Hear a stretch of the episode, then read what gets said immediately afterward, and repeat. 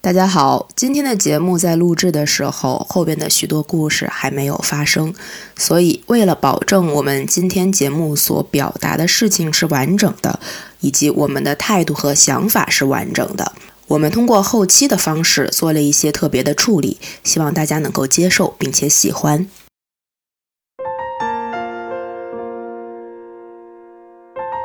原来和文字沾上边的孩子，从来都是不快乐的。他们的快乐像贪玩的小你永远也看孩不到，游荡到我最天寂光，寞时候的游荡到样天子光，却还不因为肯回来。哎只有你不在我夜身里边的黑时暗候覆盖着左手我，如才果是我你们的都是孩孩子子，就可曾以经留在伸时手光的手原指地，夜里坐在一起，一边听那些风吹沙、我老吹去的沙故事上一次一我边就可慢以慢钢看琴少好几年天漫长的打坐。可看你哭一次你是天下的传奇世界，颠倒黑白，是世今间天回归绚你丽的让色我彩花。掉一整世界幅青青春春去去正正向向寻找如你。今有你们陪我歌唱，那些男孩教会我成长，那些女孩教会我哎爱。一方春天以前，黑夜长，白昼短。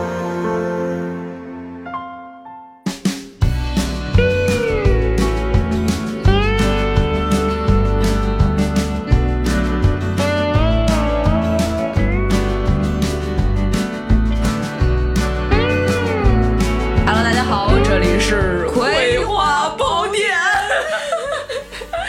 我是你们的主播小 诗。哎呦，我这个名字怎么那么像？用大舌头的话说出来就很难受。我是不做作的娃娃。哎呀呀呀呀！啊、太难受了。还好我把腿毛刮了，要不然我现在腿毛就得滋着立起来，你知道吗？ 你得在那儿嘎嘎嘎往上拔，那往下薅的恶心成这样了。哦真的是我们我们前面这个小片儿不知道有多少人熟悉，我们录的呢是我年轻时候曾经一度就是扎扎实实追过的某八零后知名新新嗯新锐作家，嗯，对。郭先生的作品中的一些话语， 然后我们这部呃，就这一期节目最开头，我们两个人的那些就无所适从的反 应，也表达了我们现在对郭先生的就直观感受和态度。 就是呕心， 呕心沥我血。的天，我真的我在某一种程度上我非常佩服郭敬明，嗯，他可以的，他真是太牛逼了。这他做的事情是一般人做不到的。对他突破了好多的人类极限。对。嗯，我觉得无话可可说的那种感觉。我我为了今天咱们录这期节目，你我豁出去了是吗？我真的豁出去！我昨天去了某一家影院，专门买了秦雅集的票去看。啊啊啊！我知道最近也炒的挺火的。如果时间可以像录音机一样停在那一刻，那我就不需要在这里多费唇舌了。但是我们录制的那一天，秦雅集还在线上，而郭敬明也还没有道歉。所以在基于这样的前提之下，我们来听一听当天的我们对这一部电影都说了些什么。对，我先吐槽一下这家影院哈，这个在哪儿啊就是 东二环某知名商场地下一层的一个影院。一般咱们进影院的时候，应该是先是贴片广告，或者就是安静的暗场啊对啊，然后贴片广告，然后可能开了三嘛分钟、两分钟。对，嗯，就比如说常规，比如说你说是十七点五十开场，嗯，你可能十七点四十五就开始播贴片广告，对五十开始龙标，对它不是，它进去了之后是暗，整个那个荧幕是暗的，嗯，没有任何投影，然后。场灯是亮的，你坐在那儿的时候，那个就会有一个电影院的工作人员出来说，呃，发你一张券儿，这张券儿你扫描二维码，你的椅子其实是一个电动的按摩椅，十五块九毛九，扫这个券儿优惠可享九十分钟不间断按摩，一边看电影一边按摩。如果你按摩累了，拿手机再扫一下这个二维码，就是一个遥控器，你可以暂停，就全程推销到。不是啊，可是谁有功夫一边看电影一边还惦记着我怎么暂停啊？这这这好麻烦呢、而且就不会有人看电影的时候想按摩吧？对呀、这动来动去好好烦，哎奇他怪又不是说四 D，对对吧？且你要说四 D 四其实有时候也挺烦的不是四 D 其实也挺扯淡的，那也不算说纯那啥，有时候给你喷洒点水，吹点对风，摇会儿椅子，就这样对了。对对，而且那个就那个人就一直在那儿不走，一直在那儿说大家赶紧，就是他推销的那个你你个你套路吧，说是，然后七点十七点五十，正是我们印的票上开场的时候开始放印的票啊对，开始放贴片广告，啊！然后再往后再播他的那个整片哎。，但问题是你去的那个影院是郭老师、呃郭先生说的那个啊杜比什么那个吗不是杜不是什么杜比高清什么什么影院，全不国是只有什么三十块屏啊什么，还几十块儿那种。不是不是不是，我去那个那就是哎影响你的观影效果吗？也不影响，因为我真的很佩服郭老师在《前雅集》里面的这些服装和化妆，就是这造部型，就这部片子，我我我在我先这样说啊，我在豆瓣上打了三星，我今天早上挺低的了。回顾了，不，我在郭老师的片子里算高分了。哦嗯，我在豆瓣上非常认真坐在马桶上写了一一篇就是影评。哦哦哦嗯我给他打了三星，一星给特效，确实做的还可以，从技术上讲还可以，是过关的。嗯比一些五毛特效的，就是网大什么的好太多了，嗯看着花了钱了嘛。第二要是看起来可能跟国外的那种好莱坞大片儿特效会更加接近一点儿。哎，对，嗯。第二是摄影，郭郭老师的所有作品不是以会动的精美 PPT 著著 称吗？精美二字，他是做到了一些极致的。嗯。第三颗星给的就是他融会贯通的世界观。 嗯。就太哎牛你逼的了！表达真的是太有水平了，我我不愧是郭老师的粉丝呢。曾经，曾经真的，我我先表达一来把下你。的影评给大家分享一下可，以可以可以，可以我我给大家念一下我这个影评。稍慢一点儿啊，对，因为反应一会儿。对，因为我当时在看的时候，我也反应了很 久，就为什么我看到了这些，就怎么能够把二十几个世界融汇到一起，变成一场巨型的幻梦一般的游乐场呢？嗯，呃，这部片子就是这可能涉及到一些剧透，但是其实你听完之后也觉得自己也没听懂啊，对，所以我我反就正我刚听了一遍，我只没听懂。所以我也不在这儿提醒大家。但如果你真的非常喜欢郭老师，我在这儿给大家三秒的空白，你可以选择看完了之后再听。嗯好啊，我们开始念。这部电影我是这么理解的：奇异博士家族搭载了写轮眼图腾 buff，在姜子牙的老家里面召唤出了 SSR、哈利波特和金蝉子，合力打开了瓦坎达结界之后，企图打赢大蛇丸的影分身未果。就最开始开场这一段，我就觉得是牛逼，嗯，就是在我的世界观里，把我最喜欢的几个作品和几个世界，日本的那些动漫世界，美国的漫威世界，然后英国的哈利波特世界融合的，那叫一个好呀！哇，太牛逼了！而且中间还能感受到《王者荣耀》深度玩家的一些就是那种特效和和效果，那打出来那冰花儿，我就特别想在就是心里唱一首《Let It Go》。原来我也深刻的领会到电影无国界，对，我我就觉得这这就这叫什么？这就叫全家桶。 你想吃啥都有。哎呦，真的是。然后后面啊，不懂爱的宇智波晴明，嗯，反向取经到东土寻找大蛇丸，要斩杀大蛇丸。他来到了《妖猫传》里，看到了耿直的鹰眼伯牙。两个人的兄弟情谊是怎么建立的呢？他们是通过寻找晋婆到底是谁家的宠物这个杀人事件的真凶，不断的升华两个人之间浓浓的兄弟情，最后发现各自效忠的、深信不疑的兔儿爷公主 和那个。要死的半纸儿， 竟然就是在那个生死边缘疯狂试探的晋婆的主人。嗯，然后这个兔儿爷公主和这个半纸人儿两个人为了“我命由我不由天”的执着信念，生下了大蛇丸的真身，就莫名其妙在一个像呃小龙女的冰韩愈冰床上面，就一下半身全是血，生出来一条蛇，自己瞬间就开到了白娘子的那个就那个片儿里，但一秒又拉回，因为也不够那么漂亮。谁呀、谁演的？ 王子文嘛， 哦，王子文不是演兔儿爷公主吗？是挺兔儿爷的。对那造型啊，牛逼！兔儿爷公主，就立刻想去吃一去吃一顿橘气。 就说就接着说啊，就生下了大蛇丸的真身。本来这个宇智波晴明应该用一个飞刀直接就斩杀大蛇丸真身，没想到被他的好基友这个鹰眼博雅困在了密室逃脱的方盒里。然后后面就变成了一场大战。这个开开大加载了黑豹技能和武装色霸气，企图逃离尸鬼封印四方结界得永生的这个这个纸人儿，嗯，就带着这个大蛇丸的真身两个人就。远去，想离开这座城池。嗯，这个里面我就觉得，你看黑豹的技能就是随时可以这块儿变硬，这块儿变硬，就那个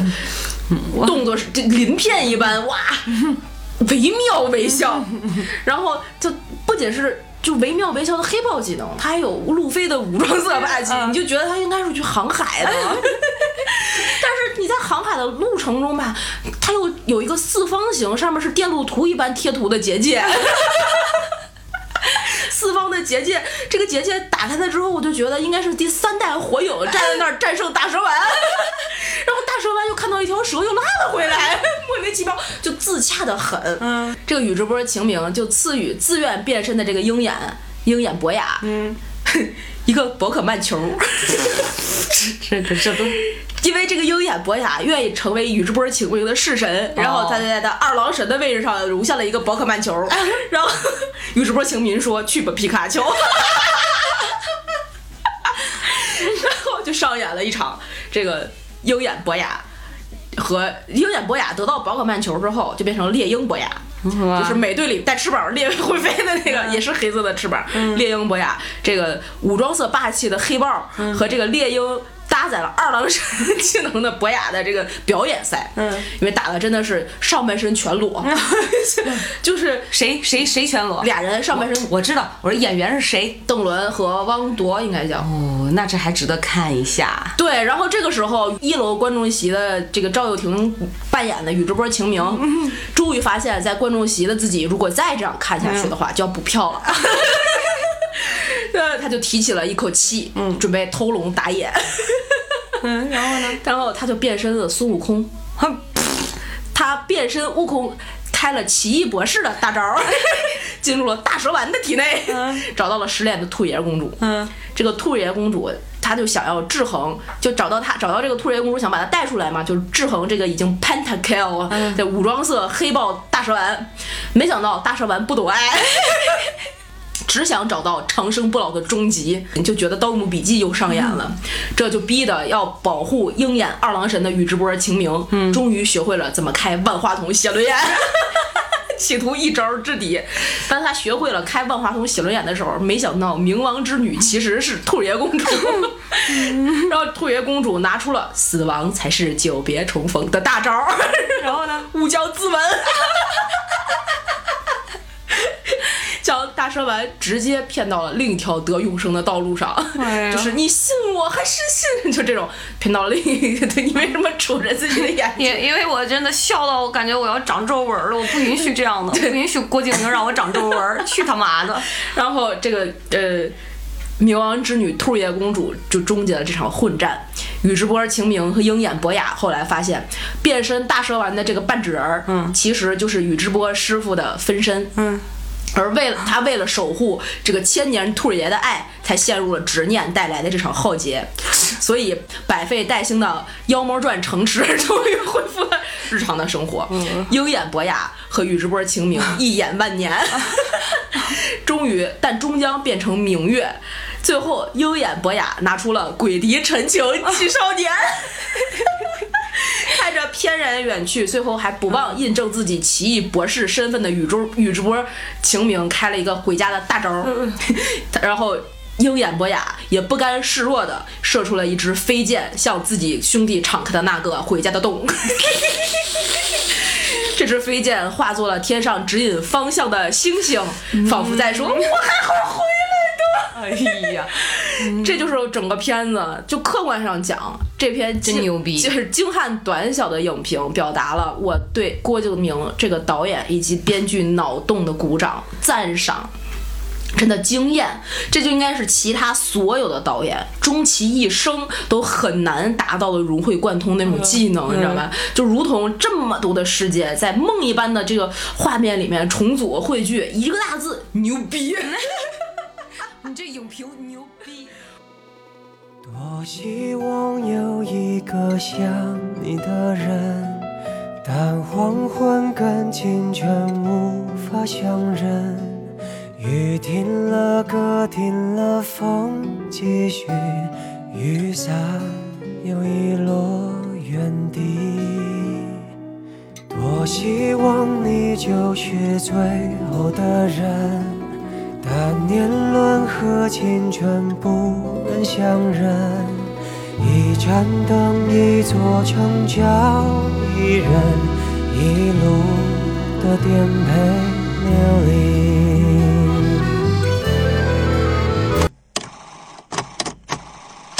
那一天啊，我们在录下这一段影评的时候呢，是充满了戏谑的味道的，因为当时的我们谁都不知道，没有几天的时间能够再去戏谑这部影片了。所以，当我们看到秦雅集官方微博发出来的最后一条海报的时候，上面写着“秦雅之约，感恩相守，此生无悔，侍奉为荣”，还是有那么一点点长吁短叹的吧。借用一首大家都熟悉的文学作品来表达一下我现在的心理感受：长叹息，以掩涕兮，哀民生之多艰。余虽好修，夸以唧唧兮，减朝岁而夕替。这句话里面蕴含着我们对这部片子的很多复杂的感情。我哎，但是我觉得你这个就是骂人不带脏字儿，也真是这功力够牛逼的，你 知道吗？就郭老师在我心目当中，我我应该知道他哈，是首先我必须说一点哈，嗯，他的作品我一个都没看过，哦也应或者说你不应该说没看过，那个《梦里花落知多少》是他的吧？对啊但我不记得，我跟我我他跟韩寒应该是差不多同时期的嘛呃同时同时，但韩寒的《三重门》我是看过的，嗯，而且呢，就是我不知道为什么，可能是跟面相有关系，哦我就是对韩寒比较有好感。嗯，帅一点嘛。对，然后我后来再知道郭老师的时候，应该他有陷入一个抄袭门吧？对，他是不是他生生平有很多官司 啊，，对啊。所以你看这部电影，我有什么看的必要呢？哦多精彩，全家桶。 你给我说完，我可以了，我已经满了，你知 道吗？就觉得我说的更精啊，彩。对，就已经满了，可以了，我知道了，我只要把前面你说的这二十来部作品重新回看一遍就完事 儿了，用王者荣耀打一打打一打就可以了，打一打王者峡谷里转一转，真的是不需要再看了，你知道吗哇？塞，我真的看看照片，看看 PPT 得了。对，啊就那几个式神飞出去的时候，我就知道啊，这个是上单，那个是打野，这个是中路。符合他的人设，对呃，符合他的那种华丽，呃，对符合他的那种华而不实，胡说八道，你知道吗？就就是漫天放屁。就是你就就就好了，就到这儿了。说实话，就我对这个片子还有另外一个好感，别告诉我你不是好感，不是不是不是印象、啊印象什么呀因为我在这看这个片子之前，我在家就是呃回顾了一下《绝技 一》，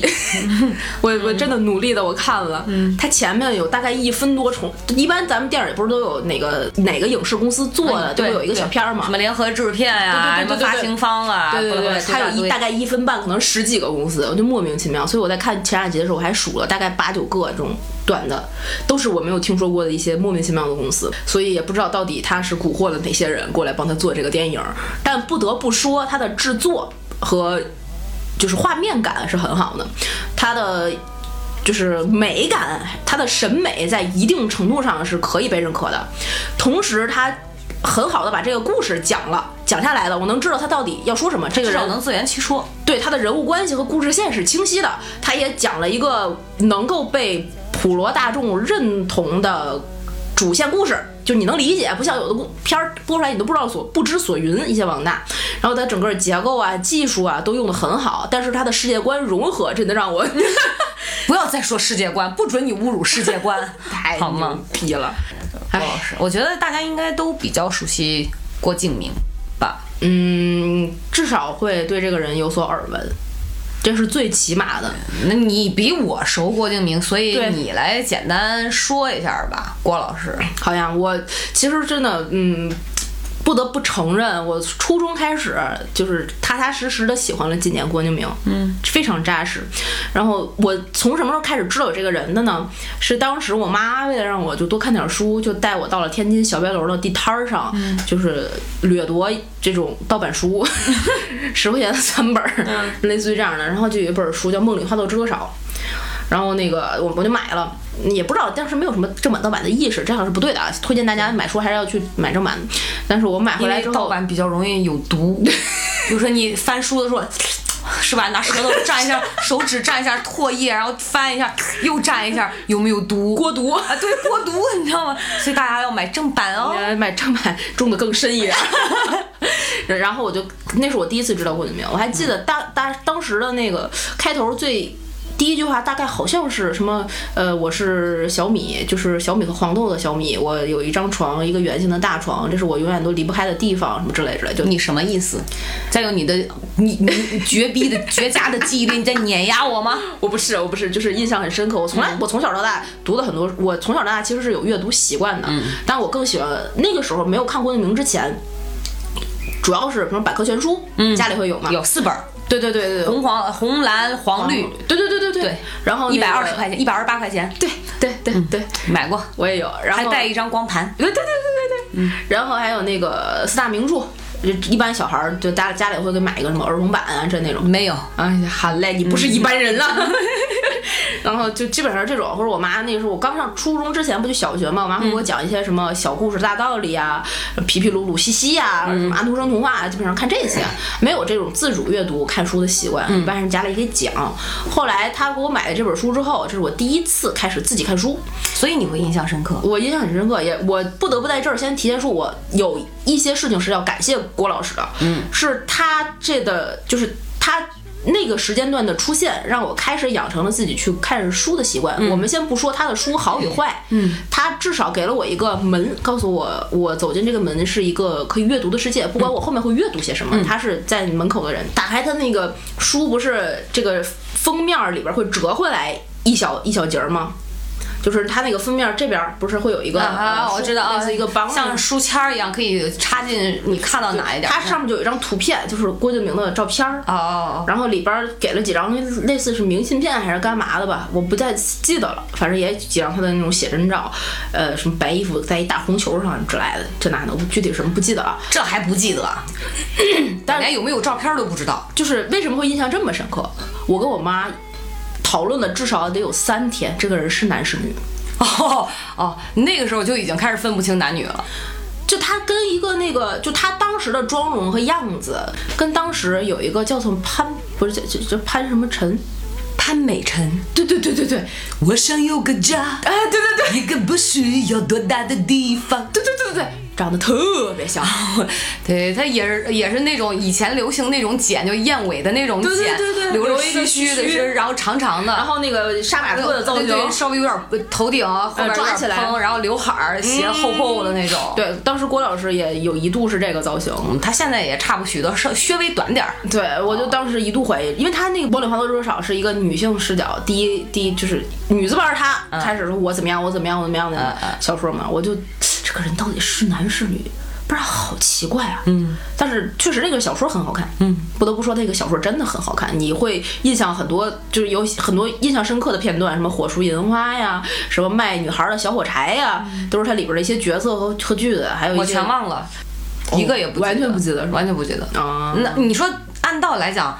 他的这本书当时真，我觉得是全国风靡。对，然后基本看过的人哈，就是多多少少都会记得。嗯。啊，当然，我觉得我不记得一点儿也不奇怪。嗯，呃，一是我记性也不好，嗯，二一个呢，你不喜欢。哎，对，特就是有到了一种厌恶极度厌恶 的状态那个时候所以也会不想记得。嗯，因为你那个时候已经有，已经比我大一些了嘛，咱们对两个年纪差呗。差七岁呢，对啊，所以你那个时候看的时候，可能已经不就是无法接受他的荼毒。，是 的但我对对。我正好是他那个年龄段受众，我记得感觉应该是矫情，矫情，特别矫情， 所以你知道，对于他不符合我矫这种人人我为人的这种方式和性格，我是不是行。嗯，但那个时候，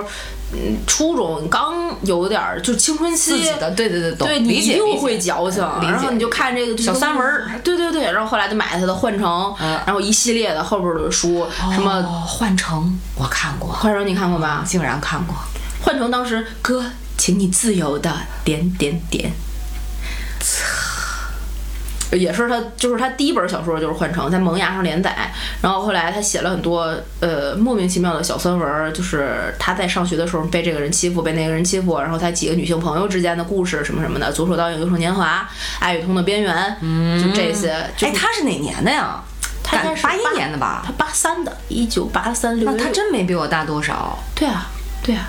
其但不管怎么说，不得不承认，他那个时候写作的时候年龄其实不大，不大还是非常有才华的，至少就是脑子里还是有点东西的。对，我们先就是抛开他抄袭这个事情来讲，先不谈。唉，忆往昔峥嵘岁月稠啊！当天我们还企图暂时抛开这个敏感的话题先不谈，没想到隔了没有个几天，哼，他自己呀、大谈特谈。所以我们现在也不需要避讳着什么了，我们可以先听一听当天的我们是在这些问题上怎么说的，然后我再来讲一讲现在的我是怎么想的。不管你的主线和人物是怎么来的，他的文笔在某种程度上能够在当时引起这么大的轰动，一定是有原因的。啊，是的，它虽然会有一些，比如说呃知识不对等，呃造成的，呃大家可能只是看过他的作品，没有看过其他的，说是他抄袭的，像圈圈里圈外这样的作品，那么。也有可能是因为，呃，营销宣传那个时候知识不对等造成的很多，但确实他作品更火，是他的作品能够被很多人接受，他有可能把一些句子画画成了那个时候的受众，像我那个时候傻逼的我自己，就愿意矫情的那种玩意儿，就像我们开头小片儿似的，啊对那种娇柔造作。对，矫揉造作。然后后来，我记得应该是我是零三年上的初中嘛，零三年到零六年初中的这三年是追他最追的最狠的。嗯他但凡来天津办签售会，我就会去，就会买他那个签签售的那个书，然后有签名儿。我家有一堆郭敬明签字儿的书啊，哎呦我的天，那你家可叫一个真多费呀，劲哎啊呦简简直了，舍得送人嘛？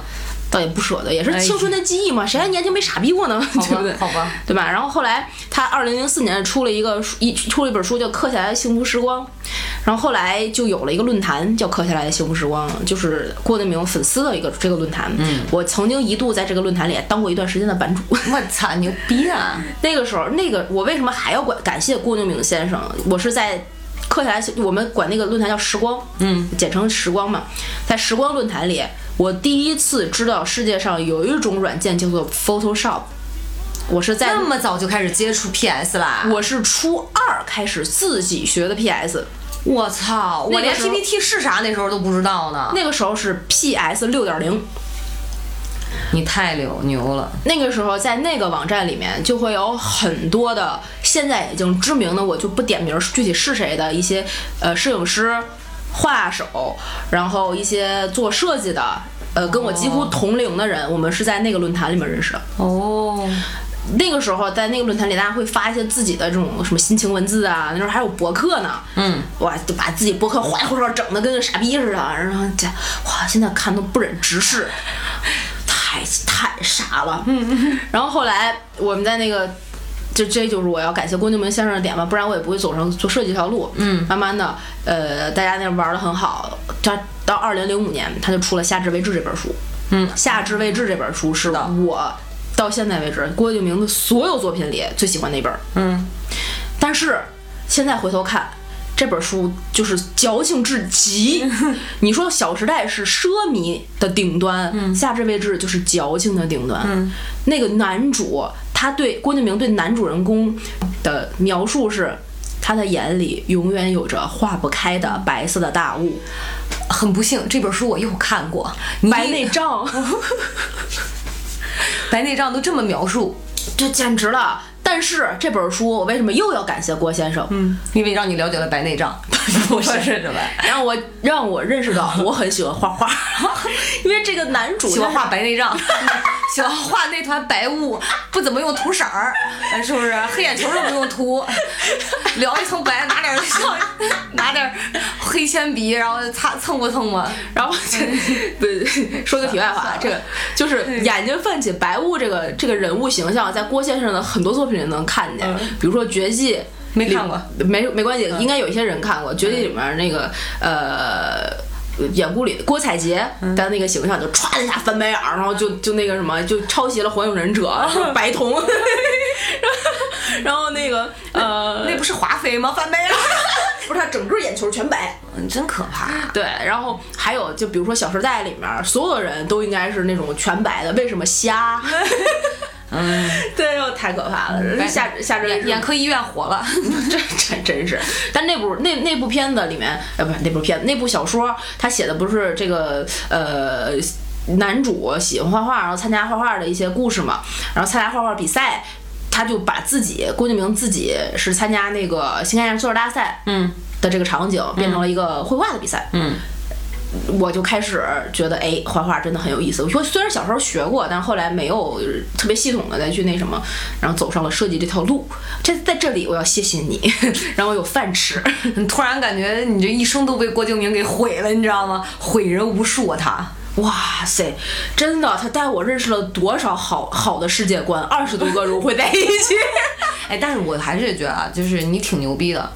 没有从初中开始就被他那些作品说 出淤泥而不染。对对对，包括你做论坛的版主啊，当然我相信里面肯定有非常多稀奇古怪的人，人特别多奇奇怪怪的价值观，然后各种甚至是，对吧？这个，但我觉得你还是真的能保持自己濯清涟而不妖，对中通外直，不漫不知。对，哎呀妈呀，哎，不要啊，爱莲说背一遍是吧？ 我我竟然知道这是爱莲说，我再也不是学渣了。你真棒！啊我操！然后《夏至未至》这本书呢，让我在我们初中这个班集体里面落上了耻辱柱，因为我最最喜欢的一句话，在我们刚才的小片儿最后被大家演绎了，我就把这句话写在了我初中毕业纪念册的所有同学那个祝福里。 他们应该没有再跟你联系过吧？耻辱柱。没想到我又是那个初中，就是初三直接直升了高中，还是这波哎呀，逃不开郭老师的魔咒啊，逃不开你的魔咒啊。 对，但但其实那个时候就是郭敬明这本儿《夏至未至》在我们当时是风靡一时的。我这本书，我的那本儿非签名版在全班传阅，嗯，有这种现象。 后来他就开始做他自己的那个杂志什么的嘛。在这里，我要感谢郭敬明先生，是因为他做了一本叫做《岛》的杂志，岛岛，他叫岛，他应该出了六本儿吧。他就是在上海去了上大学之后，哦租了一个房子，大概四五个人这种，做了一个小的工作室，哦出，他竟然上过大学啊！上海大学艺术与技术、电影艺术与技术专业。哦，所以说他是从这个节点开始，慢慢从作者、作家走向了导演嗯，之路。不是，不是，不是，他是后面，他是《小时代》的那个时候，因为就是出版行业不行了。嗯对日衰了嘛，他要就寻找新的懂了出路好。但是他是确实是上那个学校是学了学了一一些些专业技能，与之相关的，与电影行业对相关的但一是些。嗯对，但是他肄业，人家那么忙，哪有时间修学分？，对，然后哪等会会，毕业呢？哎呀，太惨了，没有拿到毕业 证。但是你看人家这赚钱能力、营销能力、商业上的这个水水准是吧？就 跟这么能赚钱，跟肄不肄业是不是博士前、博士后没有半毛钱关系？啊你你骂人也不带脏字儿。 哎呀，然后就那个时候嘛，后来他不是那个导那本杂志嘛，我也是知道了这本杂志之后，后来才开启了我们自己会做杂志这件事儿。哦，那你真的有，我是真的三四件事儿都要感谢他。对我是真的在感谢青春期的我认识了郭敬明，不然我不会走上现在这条路。这个不不得不感谢，这没办法。然后《夏至未至》之后，他也走上了电影的路。为什么？他写了《无极》，陈凯歌导演的《无极》，是他他的，不是他电影出完之后，他写了一本小说版的《无极》，跟陈凯歌合作。然后那本《无内极》容跟一样吗？跟电影大同小异，但是有一些他自己的语言风格和他自己对故事的处理。那写出来什么意义呢？嗯、就卖钱呗。所以我就是演员那个节目，嗯，并不是郭敬明跟陈凯歌导演的第一次合作。应该不是，但当时他跟陈凯歌导演具体有没有认识，他们这本书到底是怎啊么成型的，我不哦是知仅道。仅是电影授权还是怎么样？对对对不好对，说我了不知道，但是他确实写过这本书，了解了。我是看了这本小说才回过去看的《无极》，因为当时还小嘛，就不是那种天天要去电影院看的，大家都是买盘或者什么的。对后来他买了《无极》那个盘，但是确实是有一些不一样，他对里嗯面人物心理的一些揣摩什么的，跟陈凯歌导演的作品可能也没有什么太那啥那啥的。嗯，但是。这本来就是一个争议很大的片子，他写成什么样都一定会争议大。是的，这应该是他跟电影比较密切的第一次特别亲密的接触。明白了。后来他同年二零零六年就开始出了《最小说》那一套杂志，到现在就是他的最视这个文化集团。我操！他现在最视文化应该是有什么出版呀、漫画啊、影视啊，一大产业就堆很大了，哎对对，产业链很大。他最开始的起点就是最小说，所以他的这个电影片头要放一分半的那个联合出品啊，等等联合制作啊，这些东西不奇怪。不行怪。嗯，所以最小说当时我们班我也是，就基本上一个班买三四本儿，然后大家传前区、后区、中区、左区、右区这样传，都翻烂。你就可想而知，当时它有多受欢迎。就那时候的我们那帮傻逼孩子，荼毒了多少青少年的心灵？对，然后就给最小说投稿，真的会，真的有人给最小说哎没稿投稿费。嗯、应该是没有，因为没有中过的。哦，对，你们的文风太中规中矩了，看不上，必有须可能得矫情到一定程有度可。能对。后来他跟他的那个好搭档，当时呃 H 打头的某某名某艺不能说艺人吧，就 Hansi 是他的美术总监，他们两个就拆伙了。美术总监 Hansi 就自己做了自己的一本杂志《爱丽丝》。后来我们跟爱丽丝的合，就是在做的我在做杂志那段时间，跟爱丽丝的合作更密切一点儿。嗯，那爱丽丝这本杂志现在还有吗？没有了，没有。Hansi 嗯后来出了一些其他的事情，他就、哦嗯也不方便公开场合说，哦他他就基本上算是隐退了。那大家就可以往阿扎里想。知知道什么叫阿扎吗？那俩字儿怎么写知道吗？郭敬明老师可以教给你。 对，哎，然后后来他就默，他就就出后面的小说嘛，《悲伤逆流成河》和《小时代》系列，嗯，然后开始连载《绝技》。我是在他开始连载《绝技》的时候，就与他渐行渐远。嗯，不再看了。到现在后面的他出的那些什么《远方财神》这那的，我都没听说过，我就完全不知道。然后，呃，他应该是拍《小时代》一还是二左右吧？那个时候我就已经上大学，快要毕二零一三二二零一三年，他的《小时代一》上的，那个时候我已经大学毕业了，我还去看了，因为当时追过《小时代》的这个作品，当时我就觉得他，我有一段儿他对上海的描写，我印象特别深刻，我就觉得这个人脑子有病。嗯，他说那个一群没有穿大概大意啊，一群没有穿秋裤的这个 时尚人士时尚人士，然后站在那个顾里家楼下，每人举着一杯咖啡。他们这些咖啡突然从星巴克换成了麦当劳的麦克啡，就是因为新开了一家咖啡。我说麦克啡有什么可？写出牌子的啊对呢？呀一群穿着 LV 的人拿着一个麦当劳的麦克啡，怎么了？哎，这他就很奇怪。他是他是为了恶心还是什么？还是我为就了哦觉得麦当劳可能给钱了吧，还是为了就是就是抬高什么？就是搞不懂。就不懂，我完全不懂，就越来越觉得这个人应该离我的生活越来越远。我没有看过《小时代》，我也没有看过《绝技》。嗯，呃，因为呃没有看过《小时代》是那段时间，差不多也是从从什么时候开始啊？就嗯《夏至未至》往后，嗯，所有的东西，像最小说，我是知道，我只是知道，但我一篇没有看过。啊然后呢，因为大家也都在说嘛，对包括《小时代》，大家也都在说，对包括也会有一些影评，也会有一些评价，对呃，我本身就不是很喜欢他，嗯加上你知道那个时候也是开始上大学、上高中、上大学，嗯，谈谈恋爱，嗯，没有那个心思去关注他写《小时代》，我自己去演《小时代》 好了，就我自己就是生活当中的《小时代》，你知道吗对？所以，嗯，不喜欢，就完全不是一完全个不喜欢调性，所以我觉得那种奢靡风什么呃 LV 这种讲什么牌子的这种东西受不了，对我就觉得嗯算了，就没有对任何兴趣，绝技。胡扯淡， 就是对，绝技那写的是我，他在演什么？我虽然没看过，但是我就想知道他在演什么。他企图构建一个世界，然后这个世界里面有几度王爵，就是头头，然后打架，互相争夺自己那什么，就像嘖莫名其妙的换乘版《冰与火之歌》。哎，但是你知道那个时候嗯我应该看过某一些片段，比如说呃，新浪那种网页会有些片段嘛哈。我那个时候的特效跟他现在电影，你看了这个《千雅集》肯定是完全完全不不一样。那时候还对你不能说五毛特效吧，比五毛特效好一点，但是非常假。不是他《绝技》这个片子，它全部都是用动捕，就是动作捕捉这种技术，啊对对 VR 所以技术看着就做的。不是那么，嗯，你知道我对《绝技》，我昨天不是前天不是补了《绝技一》吗？最大的印象是，就特别像我打开巫师三游戏界面的时候的那些故事的 CG 效果，嗯，就是真的就是一个游戏，而且还是没有把画质调到最头里最极致的那种游戏，嗯，非常的别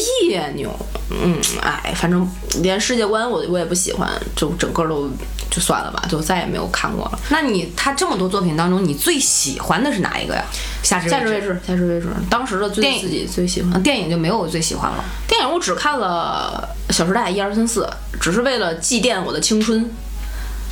就看了一下。我每每每部片儿我都是去电影院买票看的。那你也不能说到了后期你就不爱不不粉他了，你至少自己愿意自己掏钱。我对郭老师，我一毛钱一个大子儿，老子都不想给他，你知道吗？ 当然人也不缺我这点儿钱，对啊、就对是我我记得那是有一档什么节目哈，嗯嗯，好像是有。带着就是摄像机跟郭敬明，应该不是《鲁豫有约》吧？好像不是，嗯，就带去了郭敬明上海的豪宅，啊，对，然后有拍他的浴缸，巨奢靡啊，然然后那个浴室巨大，然后那种的，可是你知道给人一种什么感觉？就是冰冷。对，所以你会发现他的那种奢靡，嗯，我包括延伸到他生活当中，延伸到他作品当中，嗯，一致。对，然后那种冰冷感，那种孤傲，嗯，一致，嗯啊、然后，但是说实话，他认为的高级，在我眼里看起来是非常 low 的，我觉得他就是用全用钱堆出来对的。对他啊很生不高活级里只有父母和钱。我挺意外的，你知道吗？就是你至至少他有父母，就是嗯能看中，我觉得也是哦，那还证明这个人还还就据我知所知道的，他的工作和这个环境里面，父母是他的逆鳞雷区。就嗯你但凡软肋嗯不能碰。不是软肋，就是雷区。你但凡一碰，哪怕涉及一点点、一丝丝、一毫毫，嗯，你就你就再见吧，就死了，就这种，他这是绝对不能说的所谓是一丝丝一个碰这个他父母这个一个就是话题也是聊都不能聊。底线，应该是有这他父母有什么是很神秘的人物吗？不是？我觉得这个应该就是为敏感区对，这就是为什么他会现在过成这样。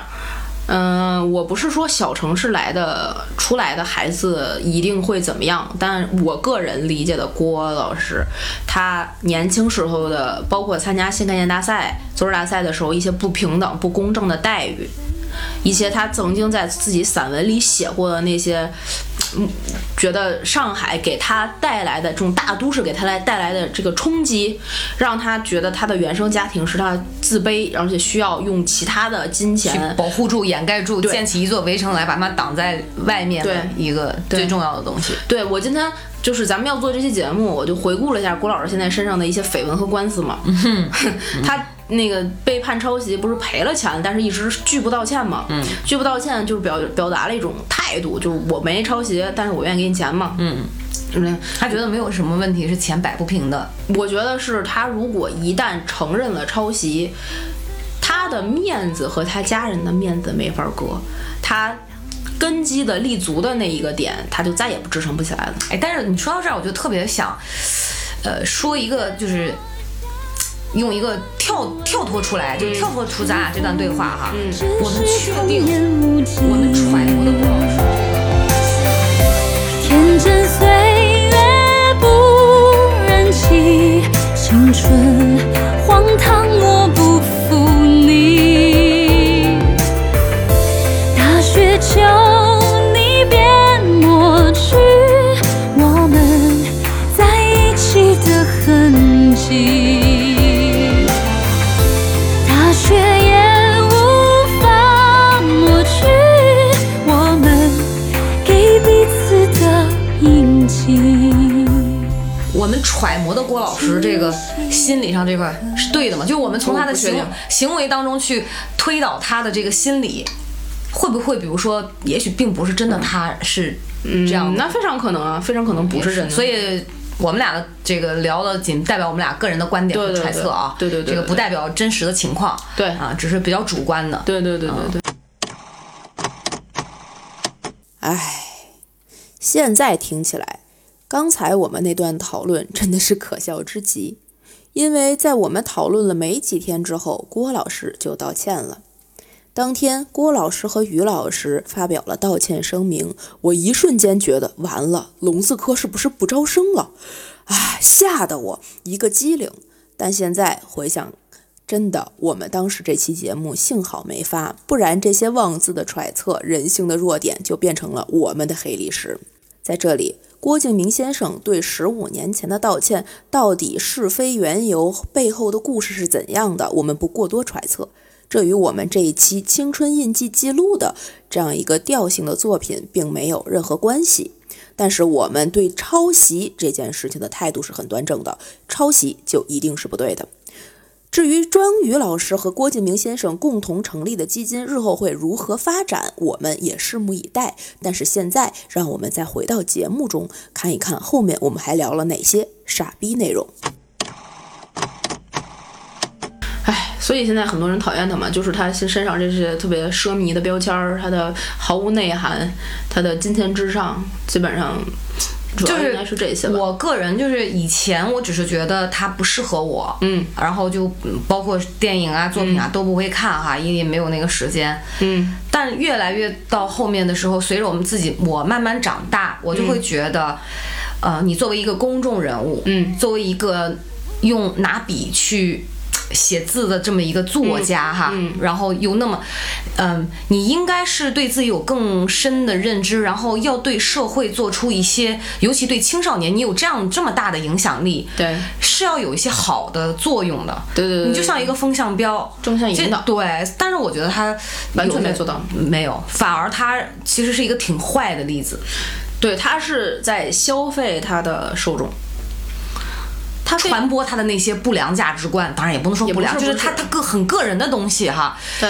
就是说白了，就是喜欢他标的榜。喜欢他的这波孩子，就是那些世界观和三观还没有完全成熟的青少年，嗯他也非常，他也非常清楚，他也非常清楚他的受众就是这波人。他也曾经在很多的采访和他的作品里面说过，我知道我要，我只是给这些人贩卖我自己的东西，我只是贩卖给这些人我的产品。他他说他的电影就是一个商品，并不艺术或干嘛干嘛的。但是，就像你给一个自己，比如说十几岁的孩子，你每天喂给他的东西，不可能只是他想要的。全是地沟油。对啊，他可能只是喜欢吃，只喜欢吃肯德基，他就不吃菜了吗？他只喜欢打游戏，他就一直打游戏吗？他你是能够非常顺利的把这些东西贩卖给他，然后呢？你是所谓这种达到自己所谓的成功了，完成对自己心里想的，但你从来没有去顾及过别人。对也许可能真的就从此改变了他一生的价值观，对然后走上了一些非常，也许莫名会其妙的对，或者也许会做一些不好的事情。对，因为这个时候我我想到了一个例子，我们当时做杂志的时候，我的嗯不是我后面自己主主创的这本杂志，我原来还在另外一本电子杂志做过，然后那个时候那本杂志的主编是一个小城青年，嗯，然后在我们在网上认识的。但是我们做的那本杂志其实也有一定的名气，嗯，它的内容和它的嗯文字或者是摄影的东西，就是美术的水平是还可以的，在当时那个时代啊，当时那个时代还还是可以的。但后来因为我不是想要做自己杂志，我从那个那那本杂志里面拆伙了，嗯，但我在我的自己的社交媒体上还关注了这个人，后来也时不时有一搭没一搭的会跟他聊一些，在当时的时候，后来因为他比我大很多，那个时候我还在上学，但是他。那个时候已经从高中跨去到了大学，他考到了、忘了哪个大城市了，嗯嗯，肯定是省会城市的一个大城市。然后他就在他自己的社交媒体里大概写了这样一段话：他站在那个大城市的路口，觉得自卑，他没有见过如此宽的马路，他不知道要怎么通过这个红绿灯。然后就这种非常矫情的用词和这种非常矫情的心态，让我在现在回想起来就觉得，那个可能就是郭敬明会给这些西与他一相同类似情况的青少年最不好的潜在的影响和范例。对，他用他自己的这些故事写的又矫情又悲伤，又觉得这个世界这哪这就哪全在意淫。对，而且只有钱能够解决世间万物的时候，你会觉得自己在这个世界不配活着。很多小孩儿就为什么那么多青少年抑郁什么的，有一个可能我揣测，除了现在的压力和生活、工作上面的大，也也是这些作品和莫名其妙的情绪带去的。所以还是荼毒心灵了，对，真的，但我能健康成长，濯清涟而不妖。 说明你抵抗力很强，免疫力很高。哎呀，简直了！所以你看，你进步了，你离开了，对但郭老师留下了。啊，是郭老师真的是一直站在原地发光发热，真的是他的不作断品长大。对，你看他的电影作品一共分两种，一个是青春校园文学的电影和电和那个呃书，一个就是他幻想中的世界，就《绝技》也换成这种，就是他幻想中的世界，也不先不说他是不是抄的。他从来没有脚踏实地的生活过，他也拒绝脚踏实地的生活。他把他跟父母或者跟原来原生家庭的所有事情封闭，嗯，留在了他不可触碰的，就可能青年吧，啊，我我真是我每次，好可怜啊！嗯，我觉得也是，哎，太可怜而了。且我相信大家在坊间也都对他的私生活略有耳闻嘛，对，对吧？这个，反正就总之，当然我们并不是说这个哈同性哈这个有有什么不可以啊，或者是对我们有什么批判，对，但是呢，这个。总之就是会觉得怎么在他身上就总有那么一些一丝丝的怪异和狗血和不情愿和嗯，对，和这种呃见不得光。嗯当然，也许可能跟艺人相关的这种事儿，当然不是所有人都能知道嗯哈。但是被爆出来或者被一些八卦狗仔写出来的东西，他一定会博眼球，那么去写。嗯，对，但我相信可能会有不一是些空穴来风，总会有有一一些些问题是是蛛丝马迹，是符合一些实际情况的。是，所以他一直就走在风口浪尖儿嘛，他一直就在各种这样的绯闻啊、八卦呀，我我就最近想又出来这种，你知道，我就想到你描述他的一句话：“小小的身体装下了大大的梦想。真的是小小的身体，大大的梦想。我们在我的某个朋友在上海曾经遇见过郭敬明，我的某个朋友非常的非常的就是身高非常高，他们在同一间就是买衣服的店里面。拿手去拨弄那个衣架找衣服的时候，他觉得一个人从他的腰间飘过， 腰间哎就低头，然后他俩还认识，你知道吗？巨尴尬。哎我用 “tiny” 这个词儿形容的应该算是准确吧？所以他现在才为什么？你看《演员请就位》，像这种综艺片儿，这去这综艺去找他上，他跟比如说陈凯歌、大鹏和尔冬升产生口角的时候，他就去诡辩，嗯，去把自己一定要说赢，嗯，就是。你为什么乐？啊不是，因为我其实特别想跟咱们《葵花宝典》的粉丝去爆料一些，哎，你说，你说，因为是这样的，就是《演员请就位》，我就不说具体什么工种了哈嗯，就我当然肯定会得到一些就是内部消息嗯呃对对对对，看不到的，大家看不到的一些东西，就是。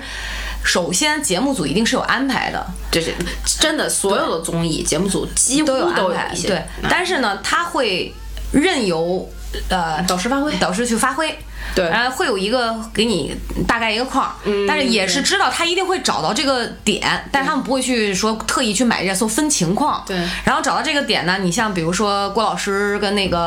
呃，文儿这啊这不不是不是，那个那个哪个？就是骂战特别狠，就是一啊李成儒李成李老师，这是这老艺术家，嗯之间这个其实一开始啊没有那么激烈啊但是就这个点，就是导演组其实并没有干涉，因为他们能够预想到后期也许在热搜上会有什么发酵，啊是他们就要让这个节目，所以就就要起来哎然要后所以爆两个点人就不是来来往往好几番儿嘛，还有好几期不是都有这种对针锋相对？那说实话，你说李老师就在节目这个层面上来讲，他有什么吃亏吗？嗯，他也他没节有。他节目多了。 对这就是他现实当中能够见到的好处，对这是非常符，就是你知道吧？然后跟尔导的那个，嗯我当然，但这我就是他跟李成儒老师这一块儿，我没有说站谁不站谁，嗯因为我就当热闹看。但跟尔导这个现场霸录哈，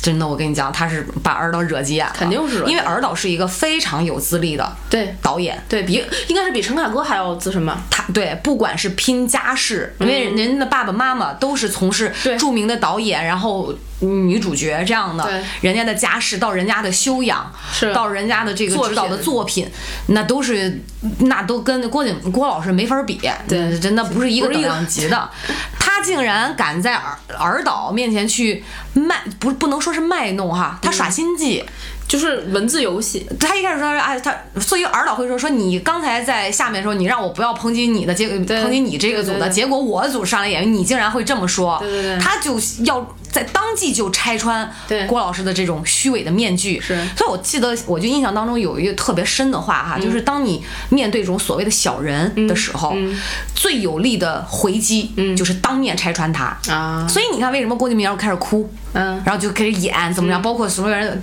赵薇跟人打圆场也没有用。是郭敬明当然会炒作啦，哎，你开始装委屈，嗯，你觉得他哭其实是在哭什么？哭什么？对鳄他鱼泪啊！我觉得他哭是哭，他没有争过他，没有争过儿那子。他其实，其实我跟你讲，我觉得郭敬明不是说谁都不怕，他肯定有怕头啊对。他只不过在那种情况下，他绝对是伤到他自尊 心的。吵架输应该是他啊对的软对对对肋。对对对，就是要争强好胜这种要想对，你知道吗？他有一种就是不得不低头的感觉。 对，所以他就哭了。那那一定得这个事情一定得有一个方式去收场啊。所以对，不然然后怎么尔冬收场升上嘞来的时候还主动跟他握手嘛，但对啊是呀郭敬明的表情就非常精彩。 对啊，所以你知道有些节目吧，就是，嗯、大家不用太当真，对啊都导是导演请就位，演员请离场。对对对， 都是看个热闹。再一个呢，就是，嗯，都是为了增大曝光率嘛。因为演员这个行业，导演也都不好干。其实说白 了，对，而且郭竞敬争明很激烈。出这个这个这个这个诡辩的和就尔导吵架的这个事儿的后面，马上他的绝技第二部不就上了吗？是的，那是上一个热搜非常值得，在某种层面上，我我曾经听他的某一个这个公务员的一个就是爆爆爆料也好，干嘛也好，郭敬明唯一会后悔的不是他的作品，也不是他这个为人，是他的所有的东西卖卖卖便宜了。就是你知道，我就说还是我我刚想联系的是啥呢？并不是说人家私生活怎么怎么样，我们就觉得是扭曲哈。嗯，因为这一系列的综合扭曲综合征嗯都非常之明显，你知道 吧？扭曲综合症。对，你懂我意思啊？对，所以你没有办法说通过他这些表现，你不给他去有一个定义，或者他不不会给你留下这个印象。他这个综合征已经表现的非常明显了，非常明显。最近不是还出了一个那个联名抵制。联名抵制，一百一十一位，现在应该一百五十六位了。作家、编剧联名抵制，哎，然然而我告诉你，并没有什么卵用。没有了我。因为从这很现实，这个圈子更现实。嗯，他们一定就是大家有目共睹，能够看到郭敬明的商业价值对和所谓炒作的能力、商业所谓的某些某种层面上的影响力。对，所以，即便个人不认同，不管是导演组啊、还是什么的，就对吧？这投资方、个人的价值观是不认同，可是为了 money，对大家是可以求同存异的，资方真的有的时候看的太现实了。就是现实。所以你知道，我就说，呃，有的时候我。我是刚才咱说到抵制哈，我记得几年之前有大家就很多编剧也联名抵制过于正，对，这次也啊也抵制了。对于正怎么了？死了吗？活得好好好好的的，越来越火，越来越火，赚的钱越来越多，对不对？对这次又联名抵制俩，怎么着？其实说白了，只不过是正义正面的东西，正义的东西没有在这个土壤得到一个很良性生长的一个环境，是反而呢，像他俩这种风格的，对赚的盆满钵满，这种心理不平衡也正常。对，而且其实你说你抵联名抵制郭敬明和于正，然后我就更想知道他请雅集到底抄了谁，然是后的给他花钱，是的，然后去电影院看。是的。哎，我就说后边一定还会傻逼的，看傻逼了吧？当我们说出刚才那段话的时候，真的是万万没想到，这一百五十六个人的联名抵制，最终真的让郭老师和于老师道歉了。但到底是这联名抵制让他俩道歉了，还是有什么其他的原因，我们也没有办法去深究，更没有办法得到答案。后面晴雅集也下线了。当我们说着我们知道了这联名抵制，反而想去看看电影院到底在演些什么的时候，现在我们也没有机会了。所以这样看下来，这些恶性循环的事件仿佛戛然而止，说不定也是一件好事儿呢。越是以藏住的东西，越是你封杀抵制的东西，越能引起别人的好奇心。就像你一点东，他非要因为扒，非要扒门看看门里边是啥。对，因为技术原因，所以没有上架的时候，大家一定会讨论技术原因。这个没辙啊，这个这个这个，哎挂在墙头舍不得我，昔日伊人耳边话，一河潮声向东流。再回首，往事也随风，也一片片落。爱已走到尽头，恨也放弃承诺。命运自认幽默，想法太多，由不得我。壮志所以我们就是挺无奈的吧。确实挺无奈的。而且就是你说郭敬明抄袭这不道歉，于正抄袭不道歉，他们也都赔钱了。你说赔钱了，认了栽了之后还不道歉，其实抄袭我不知道抄袭这件事儿你怎么看啊？因为我也自己写东西，我也写文章，我也会有一定的借鉴，但借鉴和抄袭之间是有明显区别的。但是我们从小受到的写作的训练，就是让我们抄。嗯，为什么呀？你记不记得你小的时候写作文的时候，嗯，基本上要先去干什么？抄名言警句吧，啊，有超过做摘抄本儿写那些好的段落吧，寒假超过新闻呢还所有东西要背诵吧。啊？对小学生、中学生一百篇优秀作文选，挨篇背诵吧。对，甚至连市里面获奖作文老师都让回去背，看看人家怎么写的。背完了之后，等到你中考之前，我不知道你们学校是什么样啊，但是有的我知道天津学校就是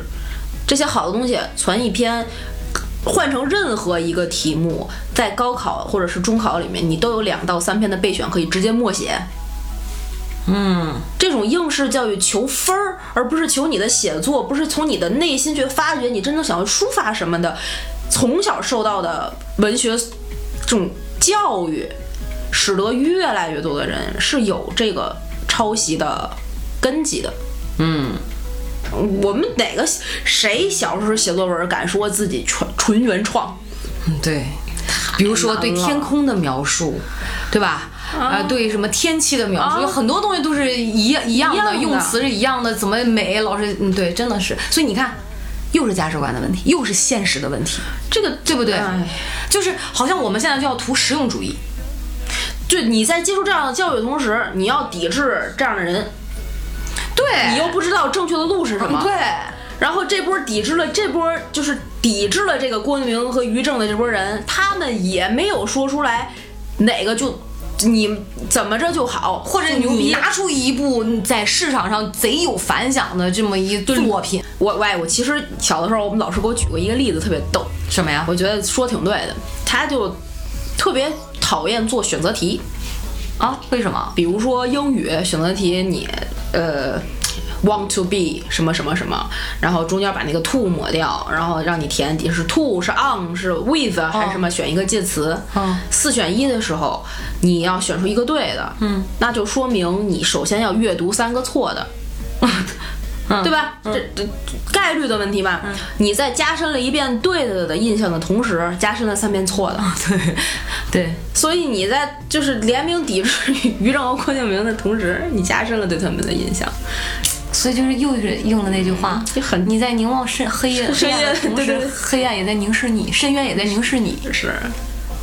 所以我就说嘛，你没有就也挺为难的，上级也挺为难的，很就是不对不不能自己打自己脸，但是有些事儿吧，也他妈挺无奈的，你知道吗？这应该是个过程。我知道现在有北京的一些学校已经把写就是作文儿、嗯语文这个里面作文的这个部分提出来，变成一一门课，就叫写作。啊嗯它教的是什么虚构写作、非虚虚构写作，它是真正从写作的这个角度去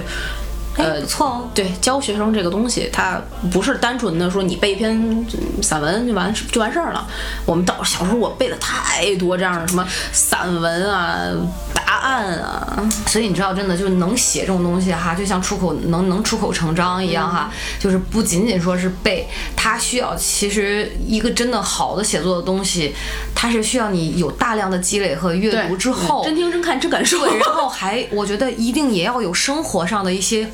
入细致入微的观察，它是自然流淌、发自内心的一个东西。对，所以当时郭敬明的那个什么《爱与痛的边缘》，《左手到有英雄年华》，什么《四十五度角的忧伤》，为什么能感动那么多人？他真的有一些真情散实文感是他的真情实感，虽然很矫情，但是那些矫情的人是能够跟你产生共鸣共的。鸣的他年轻的时候还处于离学生时代没有那么远的时候的那些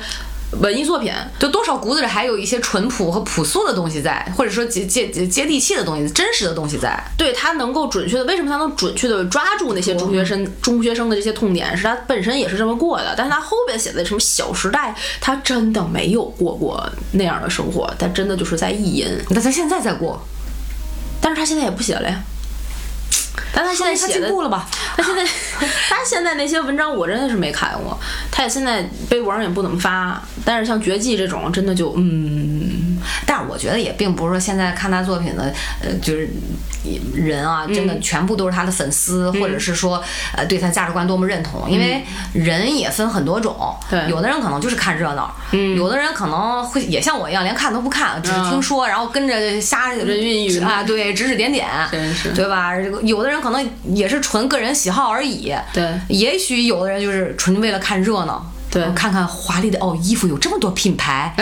对吧？哎我真的当成这是一个一购物宝剑， 我认识一线品牌第一手消息就是从《小时代》 是吧？小的时候谁没事儿逛那么多这大牌子呀？优衣库就是我的所有宝典。对，所以我觉得这个东西，嗯，只要能够保持住自己吧，像你那样出淤泥而不染，我觉得滑溜滑溜眼珠子也无可厚非，也没什么不可以，都是个人喜好的事儿吧。 嗯，对。但是如果这个人真的是人性污点，我们就另看吧。那我们就不知道了，上哪去找他的人性污点？我们也没有近距离的去，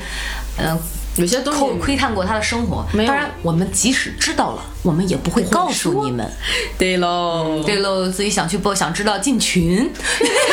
又又来了，好贱。又来了，你可真行。哎，说到这儿，真的是有点儿。感念我青春的时候，一个是看了郭敬明，然后一个是哎，怎么看了郭敬明？哎，我现在很想知道，你说现在年轻人，比如说初中生或者高中生，嗯，都流行看什么有作家呀、谁呀、还真是，他们现在看谁呀、啊不知道，咱我是更我是太没有资格去讨论这事儿了。李雪 琴，李雪琴，李雪琴北大已经毕业了吧？她符合 吗？不是我跟你说，现在的孩子脱口秀、已经看抖音了。快餐文化、碎片对式碎片式信息，对，你不觉得吗？现在的孩子每天捧你捧着手机、游戏、是是短视频平台，能够踏踏实实看下来的书能有多少？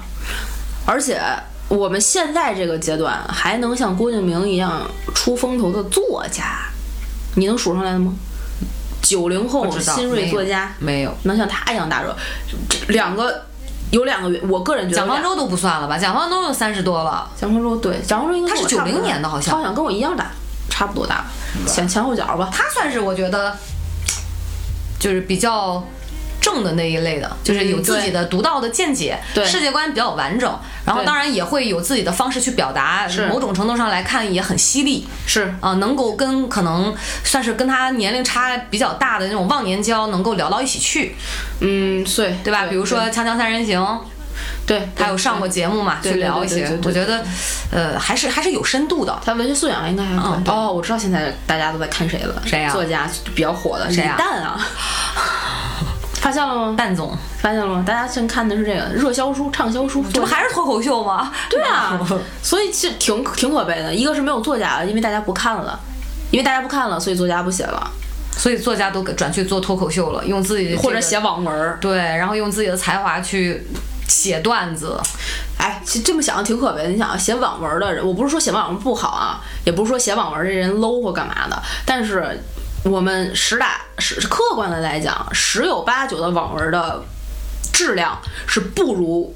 当年郭敬明的那些文章的。嗯，从文学素养上来讲，嗯，多少是有区别的。网文儿它是有一个非常，嗯、怎么说框架性的结构的。你只要摸准了这，我我有一个原来有一个一个网站特别牛逼，这个网站你就选，它有写选项。你想要是第一人称还是第三人称？你勾一个，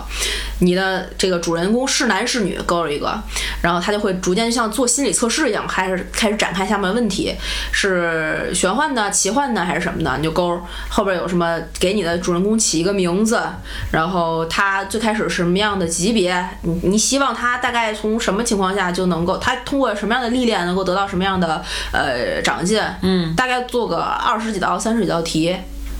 一百万字的网文自动生成，啊，对，真的假的？真的，它都是有那不会雷同吗？你网网文本身就是一个很雷同的东西，这跟微信上出的心理小测验有什么区别啊？就是看个爽。爽哪儿爽？那我觉得浪费了时间呢。现在的好好多青少年，你作为一个嗯尚未成熟的心智，想要体验更爽的人生，你就把自己幻，他会有的人啊，有的人会把自己幻想成网文的男男主人公，哦然后就是单刀闯天涯，自己玄幻练级，修仙成就是大牛，世界都是我的。所以有一阵儿那网文里面的呃修仙类的特火，特别诛火仙类的特火。一千多章，光一一卷就一百多万字，就这种。然后女生就是霸道总裁爱上我，现在是灰大姑娘的梦，啊、大女主五十度灰，全是这种。类似于这样的特别多，但是有好的网文们有什么，就是咱们今年特别火的什么《沉默的真相》啊，就这些也会有这样的好的优质网文，但是这是金字塔尖儿，嗯，那当然了。我们大批量看到的可能是一些，嗯，反正不太好。因为我曾经有一度想要看看要不要写些网文或干嘛的，我就去载了这个各类的 APP，然后看了一些现在所谓的比较在排行榜前列的文章，嗯，然后我就卸了那个 APP。真的是，哎呀，既然这样了，那我们就将傻逼进行到底。在刚才的一段叙述中，因为前面聊了太多跟青春和傻逼的岁月相关的故事，聊了太多郭老师的故事，所以我们两个人的情绪呢，都略微有一点的偏激。在后面的聊天过程中，针对于语文教育和写作，以及现在网文目前的现状，都有一些自己的看法和观点。等到剪辑这一期节目的时候的我，静下心来，再回想当天的自己说过那些话的时候，觉得有一丝丝傻逼。但是我并没有把我当时的想法剪掉，而是原封不动地展露给你们听。我觉得一些激进的看法，在一定程度上可以往前拉动这个社会的前进。就说作文这件事情，确实，我相信十有八九的孩子小的时候都经历过一定要背诵范文去写作的需求，也导致了你们很多中考和高考作文八股雷同的结果。我们为了一个分数，抛弃了很多自我的意志，在一个固定的字数里面创造一段根本自己都可能不认同的文章，这不是抄袭的借口。这不是抄袭的根源。抄袭是我们心中的一杆尺，是衡量道德标准的一条底线。在写作这条路上，甚至是在所有跟创作相关的这条路上，抄袭是绝对不能够逾越的一条道德底线。作为一个创作者，作为一个设计师，当我们开始有版权意识、创作意识的时候，我们会严格抵制那些侵犯了我们这些合法权益的人。但我也同时希望能够有人站出来，从教育出发，从非常小的孩子的教育开始，告诉他们抄袭是不对的。我们背诵的那些文章、那些答案，他们没有对错，没有固定的搭配，但是你知道了更多种可能。背诵并不是原罪，但默写可能就错了吧。至于网文嘛，仁者见仁吧。网文不 low，我自己也会看很多网文，比如猫腻老师的《庆余年》《江夜》，都看得很爽。但这种爽，并不是说他所写的所有世界没有问题，他所写的所有文字没有问题。最近在网文这一个领域里面，也惹起了一些风波。相信赘婿的事件，可能有些人已经知道了。但是这一期的节目与这个话题无关，我们不多做评价。但我希望“网文”这两个字对任何人来讲，都不是降低对文学标准追求的一个原因。它的门槛儿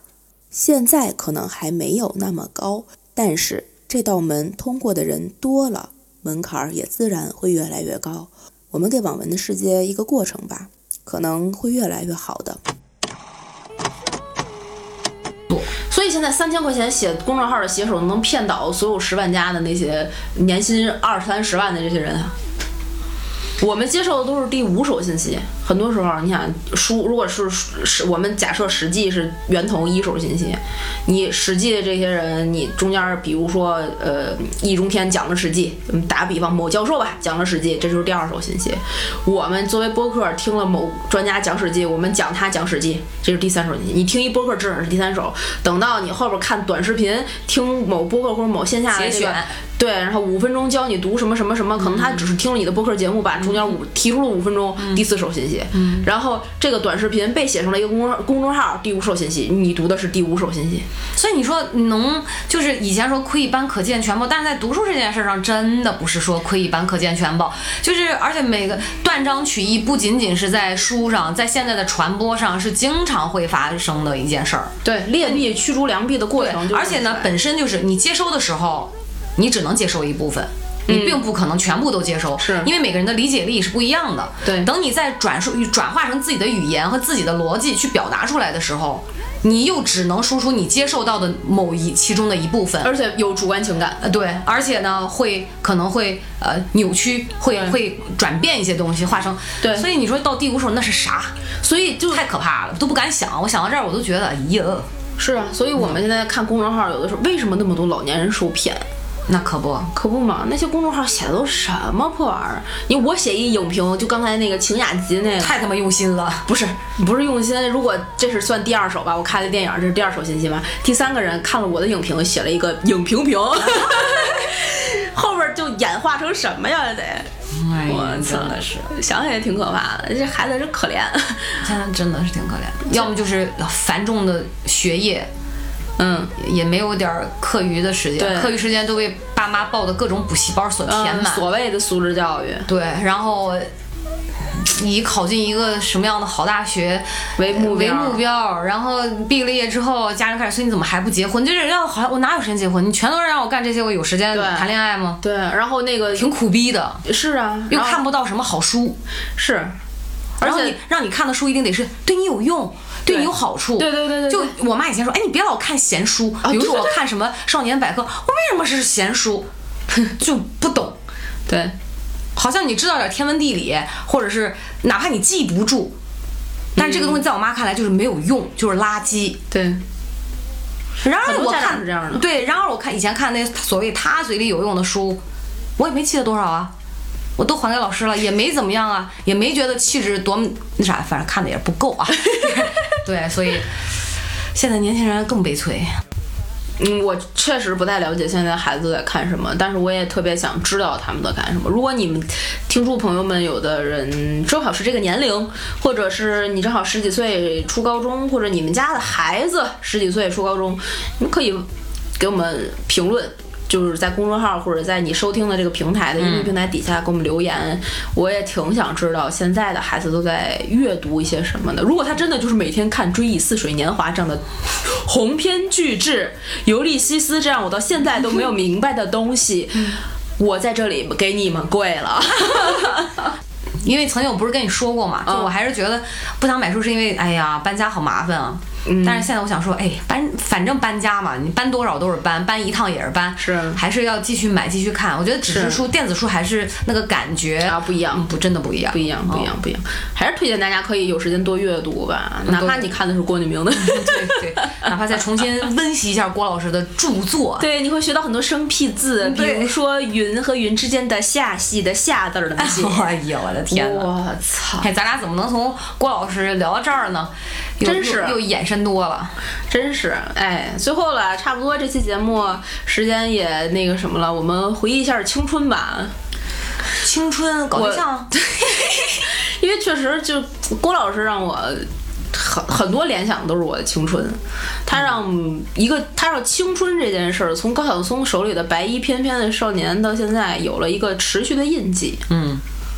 什么巨大的梧桐树叶子遮盖了整个街道，在阳光洒向的这个街道上面，你坐在公交车的后座，嗯，戴着耳机听着歌，看着旁边一个干净的少年穿着白色的衬衣，隐隐的领口有一个浅浅的 CK 的标志，嗯这就是你喜欢的，没有那种大 logo 的衬衣，就类似于这样，它是很有很有标志性的青春。哇，你真的是典型有青春，而且有回忆，能回忆得起来。我没有，没有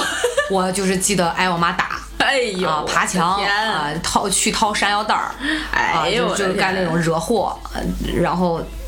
可能更多的是跟嬉笑打闹、顽皮相关吧，也挺好的，你这个就就嗯比较野孩子、野蛮式生长你特别三出门。 啊。对，哎呀，韩寒老师也可以的，韩老师有很多作品，就真的嗯，非 常你你读吧， 听你的。对，哎呀，最后跟大家分享一下啊，这个郭敬明老师还是获过一些奖的，特别特特别是他的啥电奖影儿啊我们、啊我们从我们一定是一个自洽的节目，要首尾衔接 嘛。最后又我 call back 是吗？对，最后最开始我们是通过他《晴雅集》给大家分享了他的一个影评，讲述了他电影作品的优质的一些世界观。嗯，最后我来给大家分享一下郭敬明先生曾经的电影方面的获奖情我况。操，那我必须洗耳恭听一下，我真不知道，完全没关系。他连续四年有过获奖经历，在豆瓣上可查。二零一三年，在第十六届上海电影节、上海国际电影节、小时代分别获得了电影频道传媒最佳新人导演和最佳影片奖。真的是买的吧？这 奖不知道，但是自此之后，后面的三年，你能够看到的《小时代》二一二三分别获得的奖项，你会觉得实至名归。二零一四年，在第四届豆瓣电影新项奖中获得了豆渣表演员最渣导演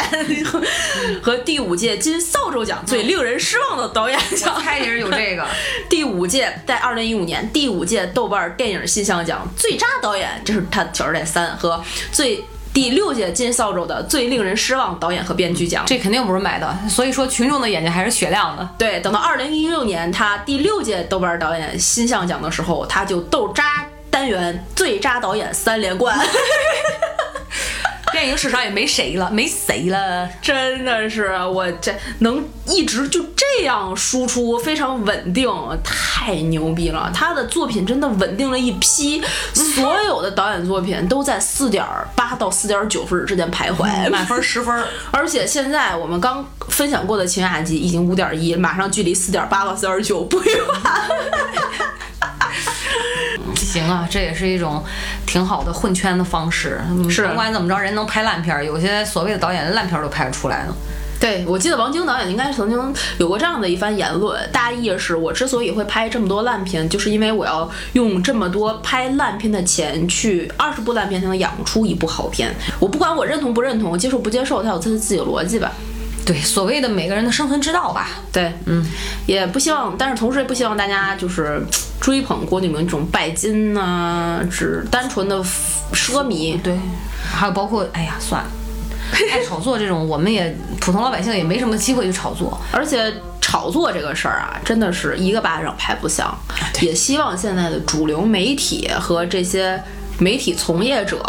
不要为流量失聪对，。然后有一点儿良知，对吧？有一点儿责媒体的责任感。对，呃，人都有老的那一天。对，不希望社会弄得乌烟瘴气、乱七八糟。现在网络世界已经很乌烟瘴气了，就别煽风点火了。不过我其实认同你刚才说的那个，就是万事万物的发展，它都会有一个规律。对，嗯，可能混沌之后，也许就会还大家一片宁静的天空，或者是纯净，它总会有这么一个呃，它有过过程它一定对有吧过程。荡涤的这个洗涤的过程，所以是也正常吧，我觉得。嗯，有郭敬明，我们才能够去聊郭敬明，才能去聊这些问题，才能去正视，比如说抄袭，比如说拜金，比如说青少年的一些现在的矫情的情感生活什么的，他也算是反面案例的做出的杰出贡献。嗯，好跟不好之间总得有一个对比嘛，是要不然孤零零的站在那儿，谁知道什么是好，什么是不好呢？我我知道，好的就是订阅、点赞《葵花宝 典》格图的微信、微博账号，在各大音频平台来订阅我们的节是目的，转发、点赞、关注，然后进群打赏，赏加主播 i n g f r e infree 的微信，然后让他拉你进群，成为我们空中的闺蜜。对我们在群里会就分享一些就小秘密、更私密的故事。所谓人间正道是沧桑，啊 哎呦我的关注我们《天葵花宝典》一准儿没错儿。真是，然后让我们给你朗读美文。 哎，对，说到这儿，我说到读书，我们俩也开了一档那个节目，叫《吹吹灭灭读读书书灯灯》，每个礼拜日的晚上二十一点会，二十一点三十会在各大音频平台这个更新，就是我们瞎读，你们瞎读着听玩儿吧，。对，逼着自己读书。对，我这个节目做了没多久，估计收听量也跟《葵花宝典》一开始一样少的哎可怜，惨 淡。现在也不行啊，我们《葵花宝典》还是需要大家多多的嗯是那个来呀的，，有金主爸爸是不是找我们呀，多资助我们一 下？哎呀，妈呀哟，你看咱俩就是傻，就学不会郭老师那一套。哎呦，太难了，就咱俩想想什么就怎么想哇就怎么说，真啊就哪儿会呀、哇！我哦年轻的时候学了那么多年，嗯我还是现在这样正直的样子， 好吧，好吧？最后希望现在年轻人，这个青春记住的不仅仅是郭老师的烂片，不仅仅是他们的这种热搜话题，不仅仅是人云亦云，说抵制你就在底下点了个赞而已，嗯不是不仅仅是抖音或者是网文，能有属于你自己的，值得像我这样拿出来回忆的，头头是道的青春吧。嗯。好吧，那今天的节目就聊到这里了，我们跟大家说拜拜啦，拜拜那些回忆里的事情，在多年后依然清晰。那一首最悲伤的歌，直到现在一直记得。时光如水慢慢荡漾，你和谁走过迷藏？日暮停车场，灯火闪亮，清晨旧操场空空荡荡，人山人海，手握着风